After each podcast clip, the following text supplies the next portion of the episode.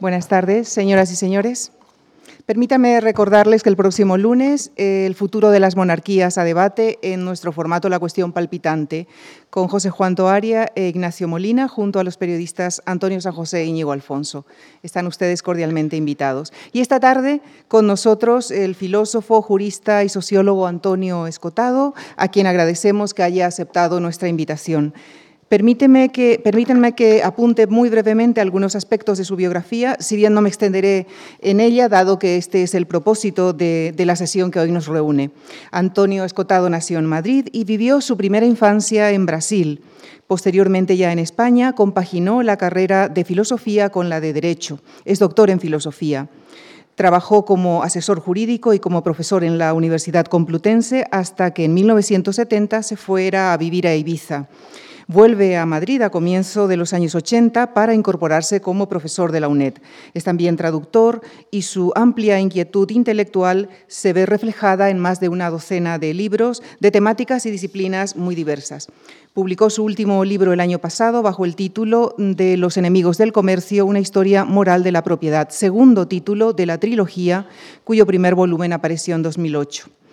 Antonio Escotado enmarcará su reflexión autobiográfica en diálogo con el periodista y escritor Alfonso Armada, a quien también damos nuestra bienvenida. Él es actualmente adjunto al director del diario ABC y director del máster ABC Universidad Complutense. Ha sido corresponsal de guerra y además es autor de varios libros de viajes. El último es el titulado Fracaso de Tánger. Con nuestro agradecimiento a ustedes, señoras y señores, por acompañarnos esta tarde y, por supuesto, a nuestros invitados. Con ellos les dejo en esta autobiografía intelectual de Antonio Escotado. Muchas gracias. Muchas gracias, Lucía. Muchas gracias a ustedes por estar aquí. Un placer volver a verte, Antonio. Sí, igualmente. La segunda vez que nos vemos, por cierto, todo se ha dicho. Nos Cuando me pidieron demasiado poco. Cuando me pidieron un pequeño texto de presentación para el boletín de la Fundación, hice pues eso, una, una pequeña vocación, que no sé si la has leído, y no, y no sé si los lectores o los, los nuestros eh, compañeros de, de, viaje de esta tarde la habrán leído. Es muy breve, voy a aprovechar para hacerlo ahora. El título es Antonio, Antonio Escotado, Heterodoxo. La historia de los heterodoxos españoles estaría incompleta sin una figura como la de Antonio Escotado. Nacido en Madrid en 1941, lleva con una suerte de irónica dignidad que siempre se le asocie a un ensayo que nunca ha dejado de reeditarse. Su historia de las drogas compendia algunos de sus rasgos de carácter y mente, la curiosidad insaciable por los viajes del cuerpo y de la inteligencia. Si pensar es pensar críticamente, poner en cuestión lo establecido en cualquiera de sus vertientes, Antonio Escotado ha llevado lo más lejos posible ese vicio de pensar por sí mismo con todas las consecuencias. Su actitud no ha hecho más que sumir en la perplejidad a los que consideran que era uno de los suyos, algo que incomoda a quien uno de los hábitos que peor le sientan es el de predicador. Por eso ha desconcertado y sumido en la perplejidad o la irritación a compañeros de viaje de todos los pelajes ideológicos. Él prefiere seguir, como siempre, yendo por libre. Por eso lleva 14 años dedicado en cuerpo y alma a desenmascarar a los que llama, con plena conciencia, los enemigos del comercio, una historia moral de la propiedad. Ha publicado hasta ahora dos documentadas, extensas y provocativas entregas. Esta es la segunda que recomiendo encarecidamente. Con motivo de la salida de este segundo tomo, me recibió con toda cordialidad en su casa de la Navata y allí tuvimos una entrevista que, en fin, que creo que nos hizo eh, hermanarnos un poco. De aquella entrevista que se publicó en el diario ABC recuerdo dos perlas, en boca de quien después de haber más que coqueteado con el comunismo, se ha convertido en un adalid del liberalismo. Las ganas de matar son mayores en Marx que en Stalin. Y la utopía, además de una memez, es una inmoralidad. Ensayista y profesor universitario, como ha dicho Lucía, el derecho, la filosofía y la sociología han sido algunos de sus más poderosos imanes. Entre sus libros no conviene olvidar La conciencia infeliz, ensayo sobre la filosofía hegeliana de la religión, Caos y orden, Marcus, Utopía y razón, Majestades, crímenes y víctimas y 60 semanas en el trópico. Y como solo tenemos una hora, y la verdad que he traído preguntas para dos o tres horas, vamos a empezar directamente. La tentación de hablar de las drogas es muy fuerte, pero vamos a centrar, y creo que nuestro público lo agradecerá, en este libro, Los enemigos del comercio, una historia moral de la propiedad. Empecemos en medio del torrente, en la página 283 de un libro que se hace más apasionante a medida que se lee Y citando precisamente a uno de sus autores, David Hume, uno de sus autores de referencia, dice Hume, dividamos las posesiones de un modo igualitario y veremos inmediatamente cómo los distintos grados de arte, esmero y aplicación de cada hombre rompen la igualdad. Y si se pone coto a esas virtudes, reduciremos la sociedad a la más extrema indigencia. En vez de impedir la carestía y la mendicidad de unos pocos, éstas afectarán inevitablemente a todas las sociedades. También se precisa la Inquisición más rigurosa para evitar toda desigualdad, en cuanto ésta aparezca por primera vez, así como la más severa jurisdicción para castigarla y enmendarla. Pero tanta autoridad tendría que degenerar pronto en una tiranía que sería ejercida con graves favoritismos.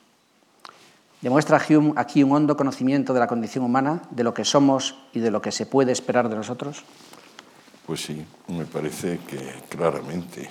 En principio, lo, que puede distinguir más nítidamente a unas personas de otras es que unas creen que lo complicado o complejo es una simple suma de simples,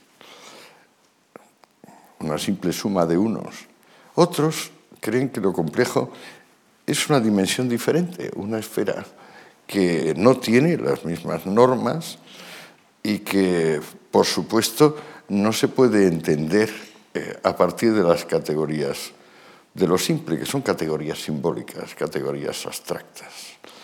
Cada vez que llegamos a lo complejo, y una sociedad humana es una hipercomplejidad, cualquier tipo de receta, cualquier em, esto o lo otro, pues ya eh, infringe las reglas del juego. Por ejemplo, eh, veamos que la epopeya comunista está siempre basada en la liberación. Y sin embargo, toda la historia del movimiento comunista demuestra que la palabra libertad le resulta tan desagradable como la palabra sumidero, por ejemplo. Entonces, claro, ¿liberar de qué? Cuando le pregunta Fernando de los Ríos a Lenin en 1920, ¿cuándo llegará una plena libertad para sindicatos, personas, prensa? Lenin contesta, ¿libertad para qué? Nosotros nunca hemos querido, hemos propuesto libertad. Nosotros estamos metidos en la tarea de conseguir que prospere la dictadura del proletariado en un país donde el proletariado apenas llega al 2%. Recuerda el libro que Bakunin reconoció que su rival Marx era más culto y admitía sin reservas todos sus análisis económicos. Era materialista e igualitarista en la misma medida. Rechazaba igualmente tanto el dinero como las clases pero adivinó que poner en práctica el marxismo no conduciría a una dictadura transicional, sino crónica. Bakunin, que no le hacía ascos a la violencia revolucionaria y al derramamiento de sangre, dijo también que basta dotar de poderes absolutos al más ardiente revolucionario para que en menos de un año aventajen despotismo al propio zar. Quedándonos solo en la historia de la Unión Soviética, parece que se quedó corto. Se quedó corto, sí aunque ciertamente no se quedó corto porque inspiró ya la figura de Nechayev, que nos daría para hablar dos horas y media solo él, este monstruo del, engaño, de la violencia, de la cólera, pero que claro, ahí queda como, como una pirámide de las de Egipto, o sea, no lo moverá ni una grúa. Y Bakunin lo que pasa es que dentro de su barbarie, de su odio, él decía con razón, que el latino se parecía al eslavo en su pretensión de arrasar completamente, empezar desde cero cada historia. Y eh, en este cotejo de, eslavos y latinos eh, no se equivocó, eh, gracias a él se produjo la revolución cantonalista, que echó al pobre Pi Margall de la Primera República Española y es curioso cómo, a pesar de lo bestia y lo rencoroso que, podía ser, tuvo esa sensación de que esta parejita, hablando de Marx y Engels, son un par de señoritos provincianos que lo que quieren es mandar. Yo creo que se equivocaba en parte respecto de Engels, un hombre que, a mi juicio, estuvo siempre fascinado hasta un punto ya muy cercano al enamoramiento de Marx, como si Marx tuviera poderes hipnagógicos, de alguna manera que creo que los tuvo. Y eso, eso explica el asunto. Y dijo, no, un par de señoritos ambiciosamente autoritarios, pero provincianos.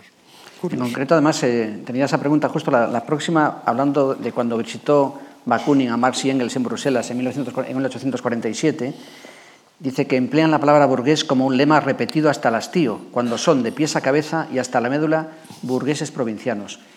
¿Qué sería, qué son nuestros heroicos y profesorales adalides de Podemos? Uf, pues habrá que darles, como dicen los chinos, cuerda.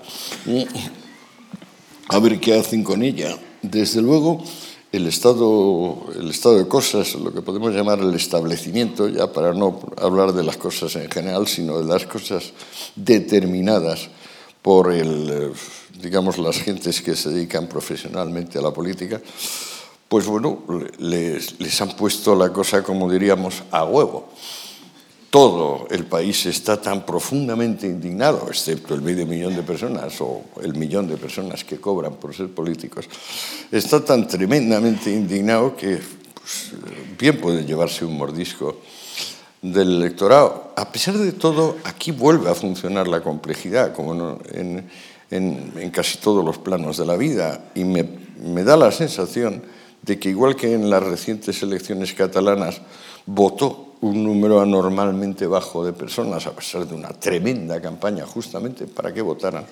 En el caso de Podemos, yo veo eventualmente posible una solución pareja, pero Dios sabe, en principio cualquier zurra que le metamos a la clase política viene bien. Pero es que, fíjate, te diré más, Alfonso. Yo empecé a escribir unos artículos con aquello de los GAL, me granjé bastantes molestias porque no se quería hablar del tema eh, a principios de los años 80. Y me parece que de mis libros y de mis artículos han sacado estos señores lo de la casta.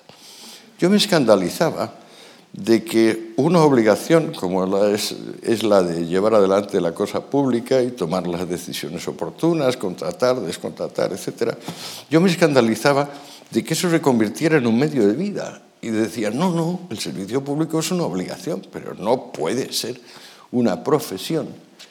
Estos señores no solo han hecho una profesión, sino han hecho una casta.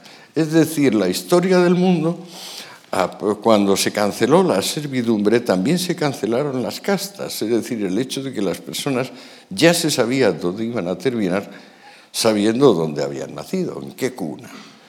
Bueno, que se, se heredase la condición es lo que las clases cortaron. Las clases son esencialmente dinámicas, móviles. Nadie se puede quedar en la posición que tenía, sube o baja. Las castas no. Sin embargo, el estamento político español ha conseguido convertirse en una casta tipo Fidel Castro o las de Corea del Norte, en el sentido de que se heredan las prebendas. Cierto, aquí siempre ha habido clientelismo, aquí siempre ha habido caciquismo, aquí siempre ha habido esa mezcla de paletería y barbarie a la hora de, de abordar los deberes ciudadanos. Pero es que se ha llegado a unos extremos realmente escandalosos.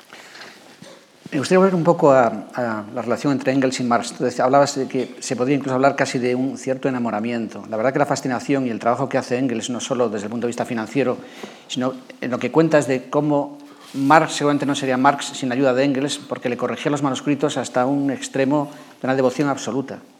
Estaba medio ciego Engels y sin embargo trabajaba 8 y 10 horas al día creyendo que su amigo había descubierto lo que claramente no había descubierto. Y al final tenía que poner aquel, el pobre Engels, él mismo esos capítulos entre corchetes, porque desde la primera palabra a la última, y hablo de capítulos de 20 y 50 páginas, los había escrito Engels simplemente para demostrar aquel disparate de la plusvalía. Si te acuerdas, eh, es el equívoco quizás más asombroso de la historia del pensamiento, lo de la plusvalía porque, claro, plusvalía significa que hay una diferencia entre el coste de producción de los bienes y, el, coste, el precio de venta que es el robo del, empresario, el robo del capitalista. Tú dices, ¿de dónde viene esto?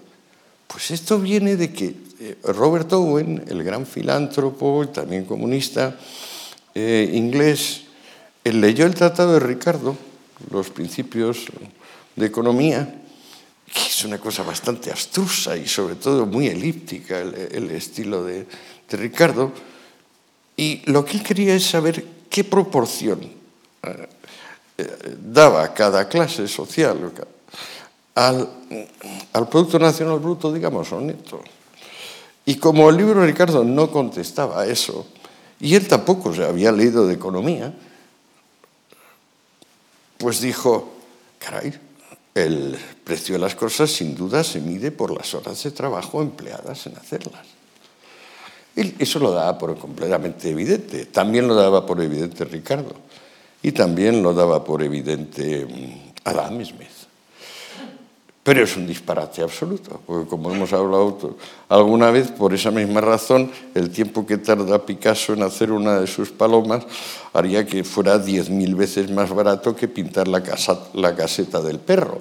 Pero da la casualidad de que no sucede eso. Entonces, sobre la hipótesis de que el precio eh, del valor, no, la hipótesis de que el valor venía determinado por las horas de trabajo empleadas en producir cada objeto, él dijo, pues no me salen los precios. Y como no me salen los precios, es que alguien roba. Y de ahí viene el concepto de plusvalía, que Marx le dedica casi mil páginas, dos o tres ecuaciones algebraicas incluso que son realmente risibles, porque hay un par de magnitudes que son numéricas y otras que son transnuméricas, o sea, meramente cualitativas, y todo viene de eso. Es decir, de un señor que se lee el libro de otro, que es un libro muy oscuro y difícil, y como no acaba de salir adelante, pues dice, pues esto tiene que ser así. Y entonces esto tiene que ser así, lo van cogiendo otro y otro y otro, y hemos llegado al día de hoy, y hay gente que sigue hablando de la plusvalía, como si fuera una magnitud medible. Otro equipo que también que ha hecho fortuna es la famosa frase de Proudhon, la propiedad es un robo, Además dedicas páginas eh, muy lúcidas a hablar con mucho, con mucho entusiasmo y con mucho cariño acerca de la figura de Proudhon. ¿no? ¿En qué medida ese malentendido también se ha, eh, se ha convertido en un lugar común? ¿no? Es un gran tipo, como Owen también es un gran tipo, aunque Owen es un orate y Proudhon no. Aunque Proudhon tiene sus, su pinceladita de orate también. Volviendo a Bakunin, recuerdas que en términos de política práctica su mayor acierto era ser anticipar que las cabezas de playa para el desembarco de su proyecto están en Europa meridional y más concretamente en España, pues solo allí y en las estepas rusas perviven los sólidos elementos bárbaros animados por su ira elemental. Y su decisión de enviar a Madrid y a Barcelona un emisario bastará para poner en marcha el anarquismo ibérico, sin duda el más amplio y sostenido proyecto de sociedad sin Estado de los ensayados hasta ahora. ¿Por qué fue España el lugar del mundo donde cuajó más y mejor el anarquismo y podría volver a ocurrir? Pues me parece que sí, sí. Caín mató a su hermano. ¿Por qué mató Caín a su hermano? Se lo preguntó su padre. Caín no tuvo una explicación razonable. Pues luego la Biblia, pero no, tan directamente habla de que em, los sacrificios de Abel eran mejor recibidos por el Señor. Y porque sacrificaba los animales sanos y en cambio el otro, fíjate qué loco Caín sacrificaba a los animales enfermos o los animales defectuosos. Cuando al Señor ya ve lo que quiere es el animal más sano y más impecable de la manada, que se le inmole en su memoria.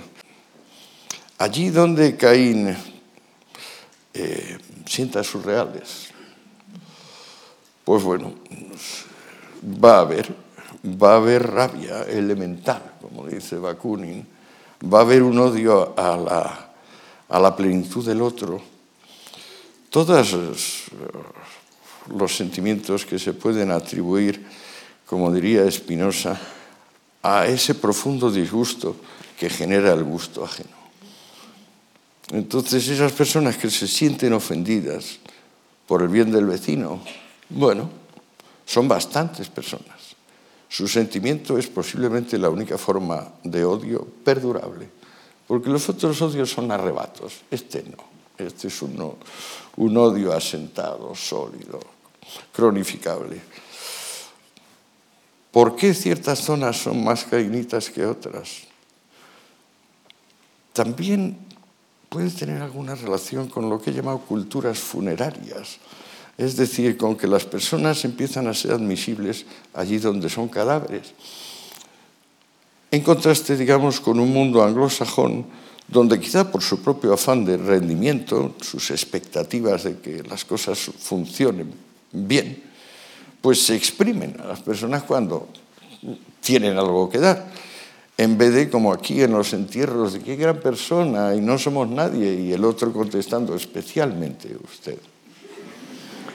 Sin embargo, equiparas eh, esta especie de resentimiento como una de las claves del comunismo, también equiparar al anarquismo, ¿no hay diferencia entre uno y otro? Yo creo que no hay mucha diferencia entre comunismo y anarquismo en ese sentido. Pudiera haber matices, pero creo que no hay mucha diferencia. Pero a mi juicio, el resentimiento no es ni mucho menos el único origen del movimiento comunista. Tanto peso o más es el simplismo. Y el simplismo es doble vertiente, por una parte, que uno es incapaz de concebir lo complejo y darse cuenta de que aquello no obedece a las mismas reglas que lo simple, sino también en el sentido maniqueo, es decir, bueno, malo, no hay tercio excluso, o sea, no hay término medio. Esta obsesión por, la, por la, borrar el término medio cuando todos sabemos que la lógica de Aristóteles se basa en estudiar hasta qué punto el término medio es congruente con los extremos de un juicio. La segunda, eh, ese segundo pie del comunismo, aparte del resentimiento, es el simplismo. Pero creo que hay un, un pie adicional, que es algo así como el odio a la naturaleza física. Es cierto que esto de nacer y tomarle tanto cariño a uno mismo para luego tenerse que morir es un poco raro a pesar de todo, la naturaleza, la naturaleza física, la que se autoproduce, se distingue radicalmente, digamos, del mundo de los signos, del mundo de los símbolos y, por supuesto, de los sueños y de las fantasías y de los ideales, en que tiene un pormenor infinito. O sea, tú lo miras y no se acaba aquello. aquello la extensión de aquello depende de tu paciencia y de tus aparatos de medida, porque si no, aquello no se acaba. En cambio, el mundo simbólico empieza y termina allí mismo. Es algo parecido a la relación entre la inteligencia y la voluntad. La voluntad quiere, finalmente nace con aquella palmada que le dan a los bebés recién salidos y entonces se ponen a llorar. Con ese primer llanto ya se origina el quiero, quiero una cosa que no tengo.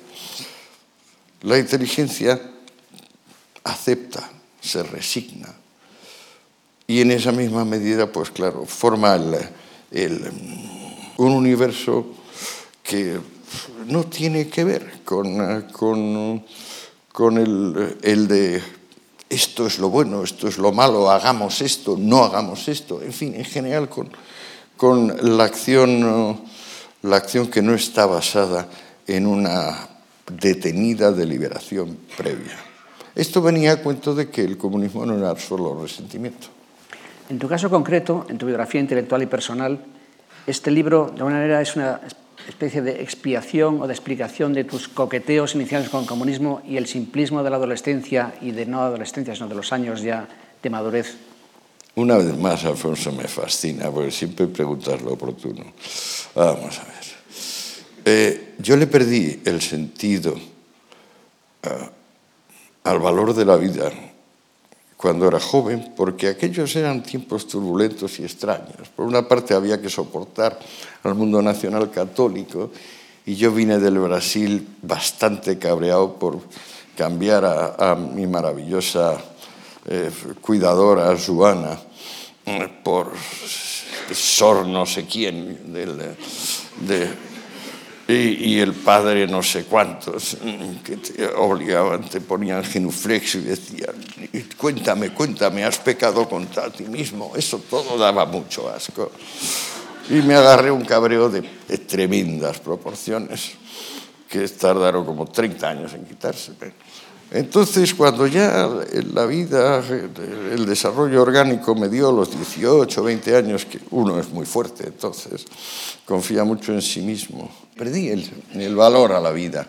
No me di cuenta de la rabia que me generaban ciertas instituciones, la iglesia, el ejército en particular, el mundo este de mando obediente que decía yo, firme y tal.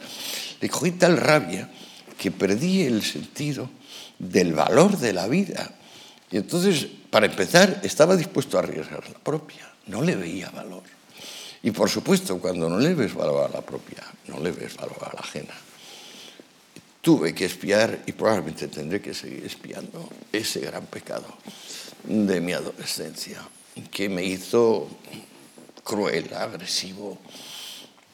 Afortunadamente, pues claro, no mate a nadie, pero se me pasó por la cabeza coger una metralleta más de una vez. Gente como Muñoz Molina dice que la izquierda española todavía no ha hecho su propia transición y sigue teniendo una imagen mítica de sí mismo y él reconoce ciertos coqueteos también que comprendían a ETA en sus momentos más duros porque parecían que estaba justificado en ese caso. ¿Crees que está por hacer esa especie también de expiación general de la izquierda en España? Claro, claro. Sí, es que además en nuestro tiempo había, aparte de ese grupo absurdo, como se llamaban grapos, me parece que se llamaban, que eran incomprensibles, Estaban los otros que parecían relucientes como el Betún, las Brigadas Rojas, la fracción del ejército alemán representada por la banda de Baden-Meinhof y sobre todo la dignidad infinita que atribuíamos a ese camelazo sufragado por Saddam y por Gaddafi, que es la revolución palestina, que tenía como primer señor ahí, eh, primer verdugo al Arafat.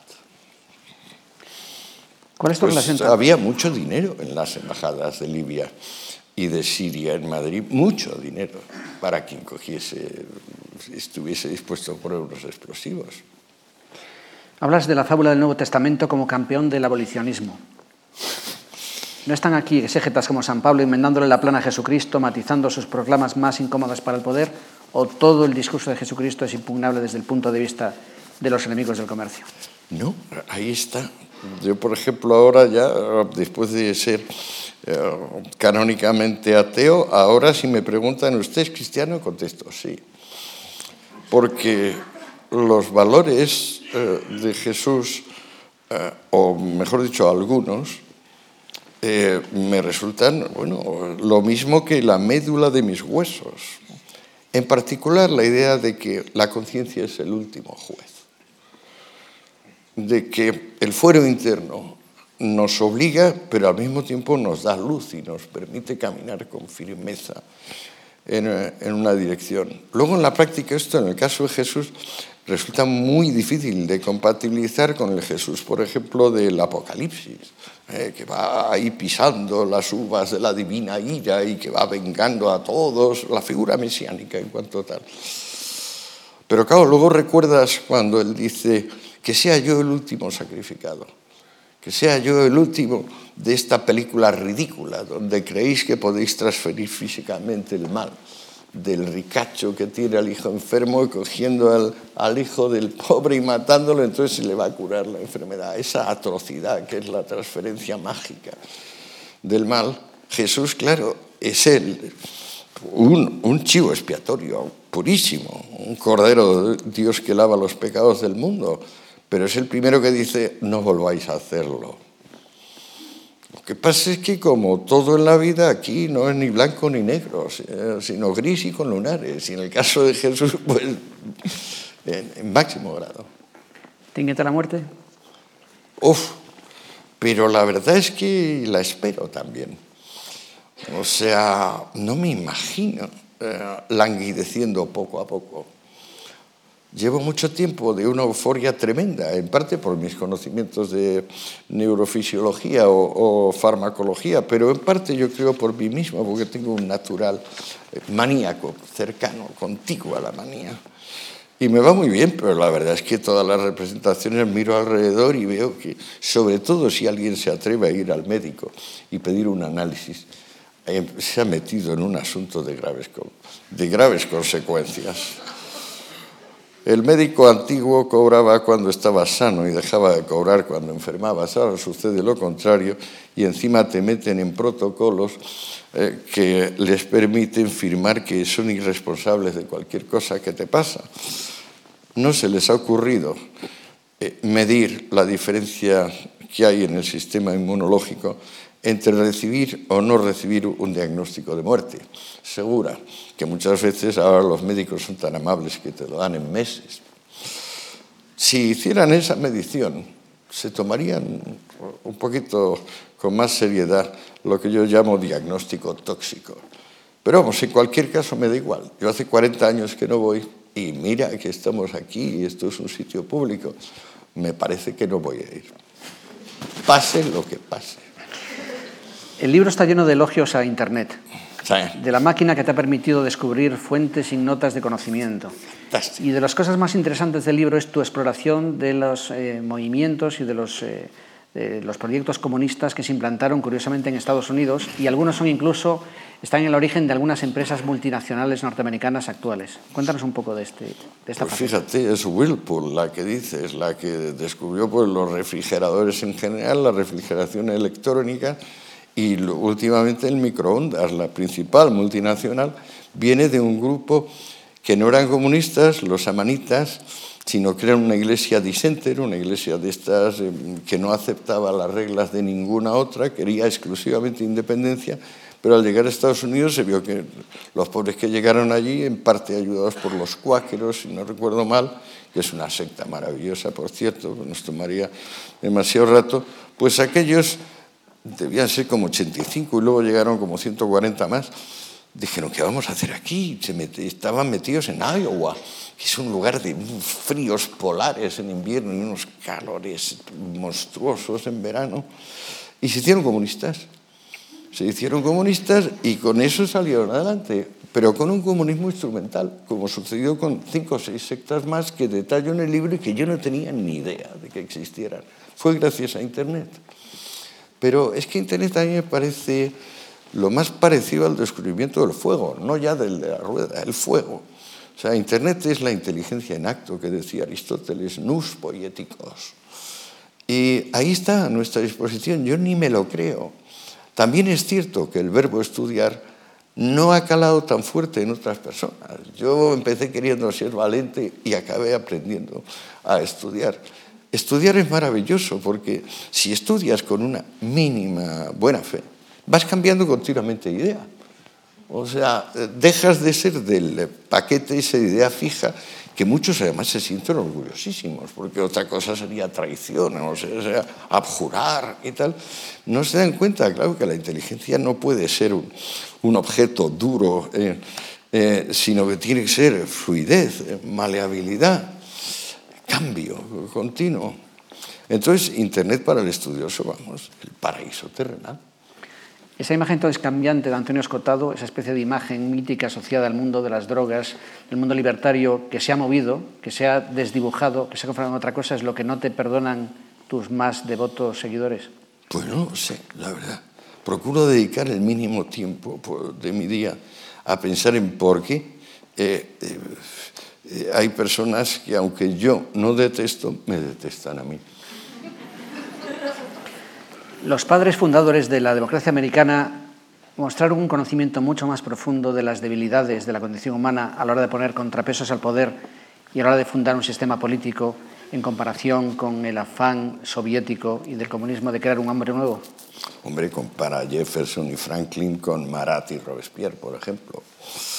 O sea, lo que pasa es que también ahí hay un, punto de salud de, un, grupo de personas que está más allá del océano y falta de salud de un grupo de personas que están más acá. No digo que esto sea generalizable y que no hubiese gente saludable en Europa, pero ya se ocuparon Marat y Robespierre de cortarles la cabeza a los que tenían cerca si llegan a disponer de los medios de, un Stalin o de un Mao, pues imagínate. Eh, yo creo que en realidad en las escalas aquí, que pegan un salto fuertísimo con la tecnificación que viene a partir del ametrallador, la, la dinamita, los grandes inventos del último tercio, del siglo XIX, inventos destructivos. Pues claro, pega ese salto, pero la, la magnitud a considerar es el cuanto de odio que una sociedad puede albergar. Por ejemplo, el problema español actual es ese, o sea que somos un país muy mal avenido. Lo hemos sido casi siempre, pero ahora especialmente. Y encima, claro, tenemos que partir de locuras como el señor Este Arana, por ejemplo, que les da vergüenza a quienes lo defienden. Eh, siquiera publicarlo en inglés o en castellano, pues lo va a leer todo el mundo y como no son del pueblo, pues no lo van a entender como hay que entenderlo. ¿En qué medida la desaparición o, en término penoso, precarización del trabajo en España explica la falta de energía e ideas de los partidos, de los trabajadores o de los sindicatos? O, en otras palabras, ¿nos encontramos en una nueva proletarización que podría ser germen de un movimiento revolucionario? Hay que acordarse de lo que decía Ortega en la rebelión de las masas que la sociedad de masas es el producto de una bonanza económica donde a la tecnificación se ha añadido un progreso sustancial en la igualdad jurídica.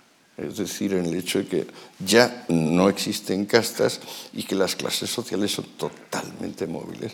Entonces, de esa sociedad bendecida por la bonanza económica y la eh, igualdad jurídica, surgen individuos o surgen grupos de individuos menos diferenciados que antes. Esta indiferenciación les hace caprichosos, de alguna manera. Son los niños mimados de la historia, los llama Ortega. Y a partir de, eso eh, se crea una personalidad que eh, ha perdido el, eje interno, el deber interno, y el deber eh, es nada más que una necesidad que le acosa desde fuera y de la cual intenta liberarse como sea. Ortega no llega a decir, y esto, claro, a mí me lo ha permitido decirlo, pues estos 15 años de, investigación del, eh, del, asunto, que no llega a decir que eh, son, eh, se entregan naturalmente a la utopía, aunque él mismo, de Ortega, parte de esa crítica que dice que la utopía no es solo una memez, sino una inmoralidad. Ortega no lo liga directamente a que el hombre masa y la sociedad masa es adicta de utopías porque la realidad le sienta mal. Es decir, la realidad tiene algo de veracidad, profundidad, eh, movilidad, que a personalidades más o menos esquematizadas y en este caso débiles en cuanto a la capacidad para exigirse a sí mismos, pues claro, les puede ser lo único que les conviene. Y entonces encima la utopía le dice, no, si soy idealista, si soy solidario, me entrego a los demás, quiero a todos mucho, son los otros los que no quieren al vecino. ¿Cómo llevas la propia realidad española? En, tu libro antes hablado, has hablado, de que estás entregado al estudio y en el libro además hablas con mucha devoción de la Universidad Alemana en tiempos de Hegel, de una burocracia lo bastante bien organizada como para suscitar entusiasmo por el estudio. ¿Podríamos reproducir algo parecido así en España? ¿O es este país completamente, citando Ortega, invertebrado? Eran mucho mejores los profesores que me enseñaron a mí que los profesores que yo he dejado como jóvenes en mi departamento. Lo siento, ¿eh? no hablo de nadie en particular, es una cosa general. Los profesores que me enseñaron tenían vocación, los actuales que yo conozca no la tienen. Pero claro, la vocación es lo único que nos salva de la falta de paradero y la avidez de novedades, es decir, de la banalidad, de la trivialización, de ser nada más que piel o barniz de las cosas. Sin vocación no somos nada. Pero ¿cómo tenemos vocación? Nadie nace con una vocación tampoco. Uno se busca. Hay un fragmento específico de Heráclito que dice, me he buscado a mí mismo. Y si se ha conservado ese fragmento 2.500 años, por algo es, o sea, porque eso tiene eh, eh, relación con la, la, humildad en el sentido fuerte de la palabra. Uno de repente tiene 14, 16, 18 años y dice, ¿y qué voy a hacer? Y entonces unos deciden, pues lo más cómodo, o lo que dice papá, y otros se dan cuenta de que tienes que elegir algo que tú ya tienes pero al mismo tiempo que eso que tú ya tienes, que está nada más que en germen, tienes que cuidarlo, multiplicarlo, pulirlo y hacerte maestro, porque lo único útil para el vecino es que es un maestro, un maestro en lo que fuere. en hacer una pared o en pegarle un, yo qué sé, un matarife que mata rápido y bien a un cordero o a una vaca, por decir un ejemplo truculento de lo mismo. Hay maestría en todo. Lo que parece que no hay ninguna maestría que no se conquiste con esfuerzo, con mérito, con amor propio. En ese sentido, lo que intentó en España la Institución Libre de Enseñanza de forjar un nuevo estilo de vida. Además, están inspirados mucho por el mundo, por una parte del clausismo, por una parte de la ilustración americana. Sí. Es, un, es un, un, venero que se ha perdido por completo y que el franquismo cortó de raíz. Yo no sé, la verdad es que creo que el primer golpe de mortal para la Universidad Española fue la, que se llama LRU o algo así, la, la ley que creó el departamento. El departamento demolió el prestigio en la universidad, en todas las universidades creó el voto de la señora de la limpieza, del delegado de los alumnos, de la secretaria del departamento eh, y en general, como dice mi, gran amigo y, y, maestro Carlos Moya, que aquí está, el departamento es una institución bolchevique.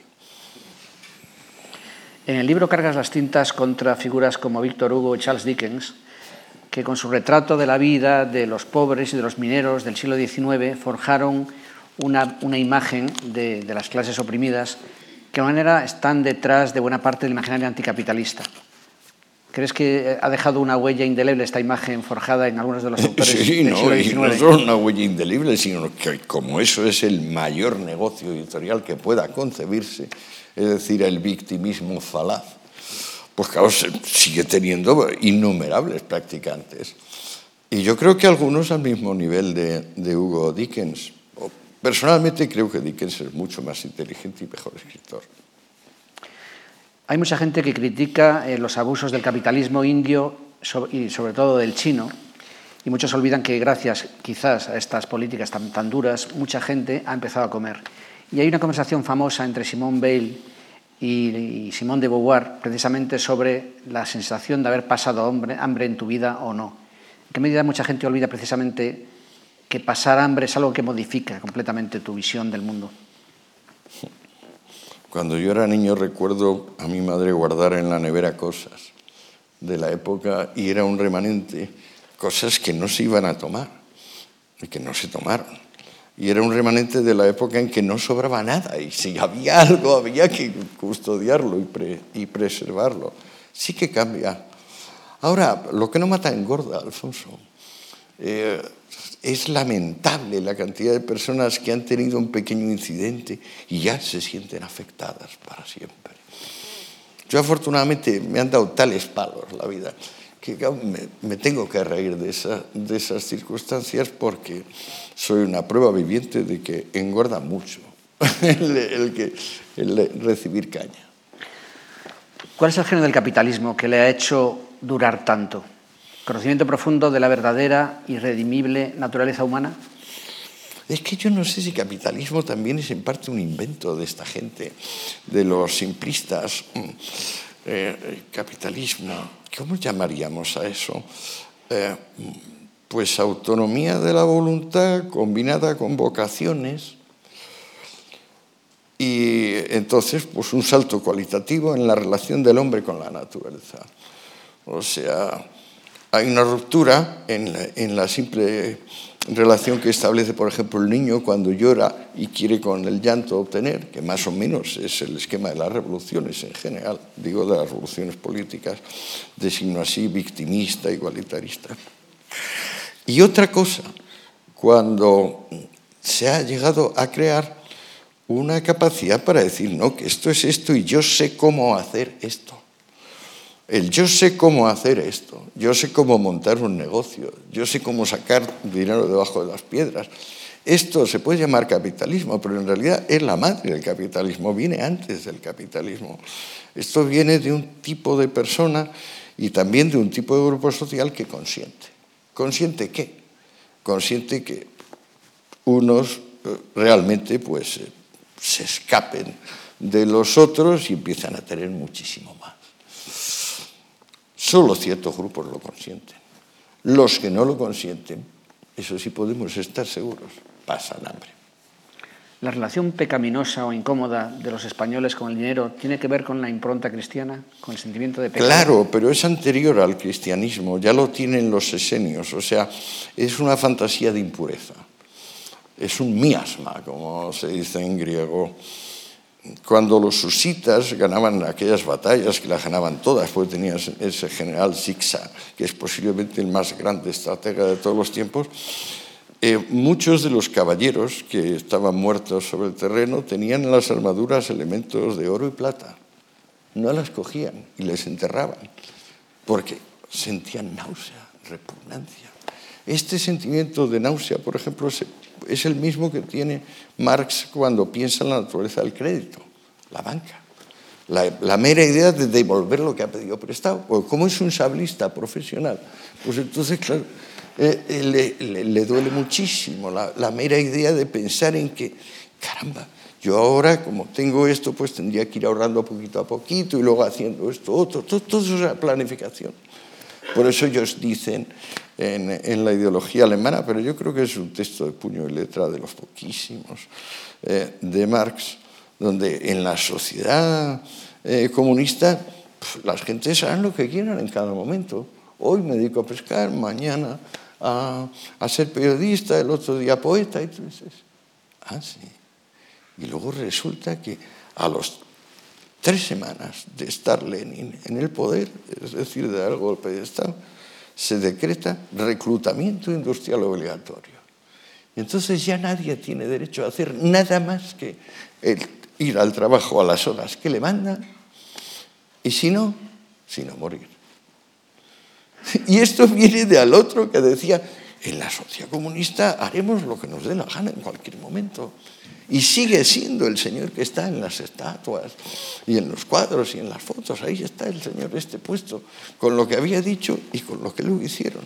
En fin, algunos se tragan unas, los sapos con más facilidad que otros. ¿Qué has aprendido de los liberales y por qué esa especie ha tenido tan mal asiento y acomodo en España? por culpa del cristianismo, la historia, la expulsión de los judíos? De todo. La verdad es que ha dado tres, tres en el clavo. La expulsión de los judíos nos hizo un daño irreparable. Eh, nuestro país, a pesar de ser el inventor de la palabra liberal, como sabes, y este es posiblemente nuestro único mérito político desde Bartolomé de las Casas y, la gran escuela de pensadores españoles, con Suárez y Molina, etcétera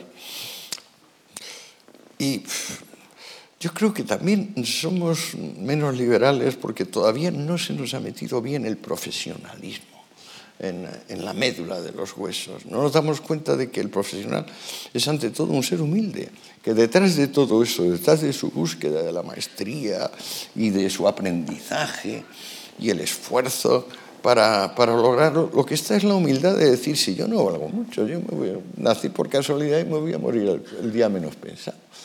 Vamos a ver si, entre tanto, soy independiente. Pero claro, para ser independiente tienes que ser útil. Y para ser útil tienes que ser experto. El empresario, ¿qué es? Un sabio en utilidades ajenas. ¿Cómo va la escritura del tercer tomo?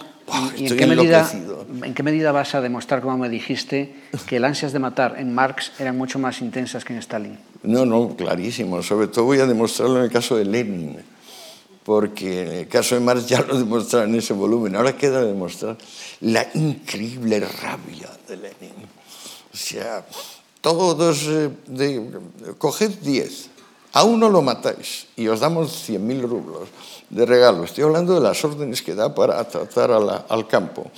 Y a los otros nueve los ponemos a lavar letrinas, les eh, metemos un cartelito amarillo que diga basura, pero sobre todo nos los llevamos a colonias penales para exprimir ese jugo a fondo.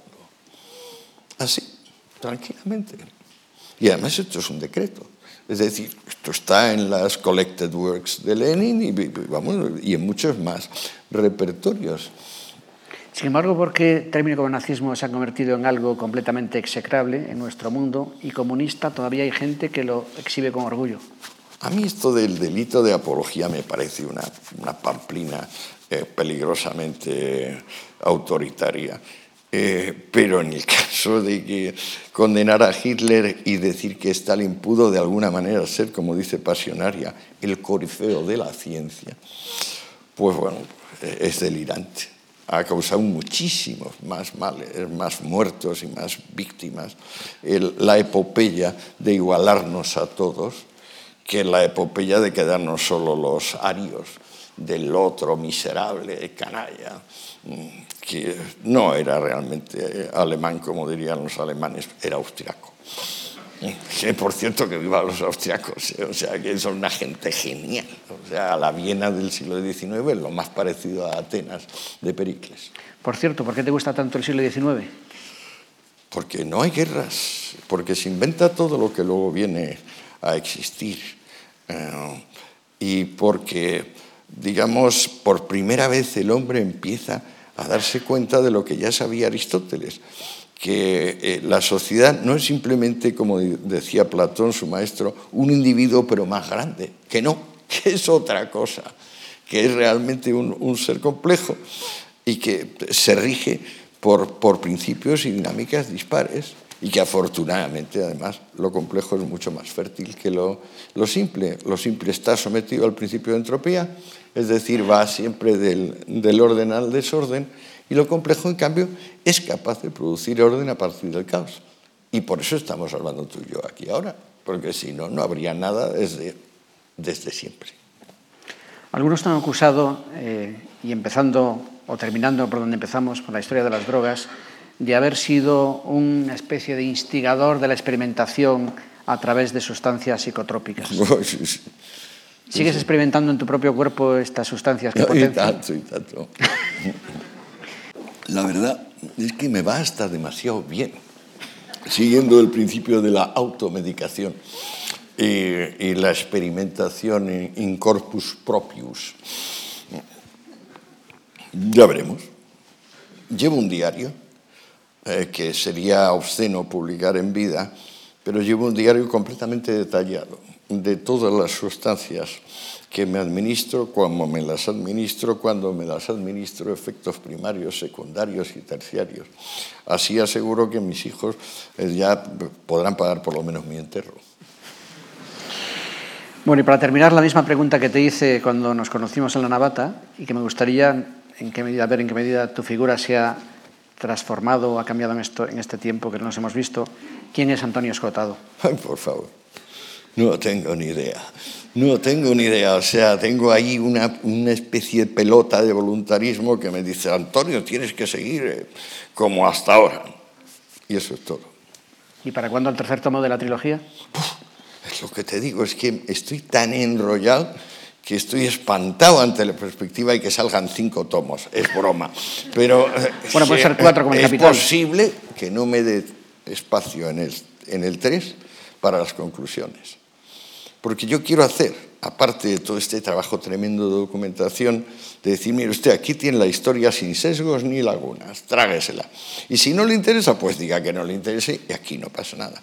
Pero luego, desde el principio, yo hice esto para poder tomar una distancia y decir, oiga, señores, yo sobre esto pienso esto.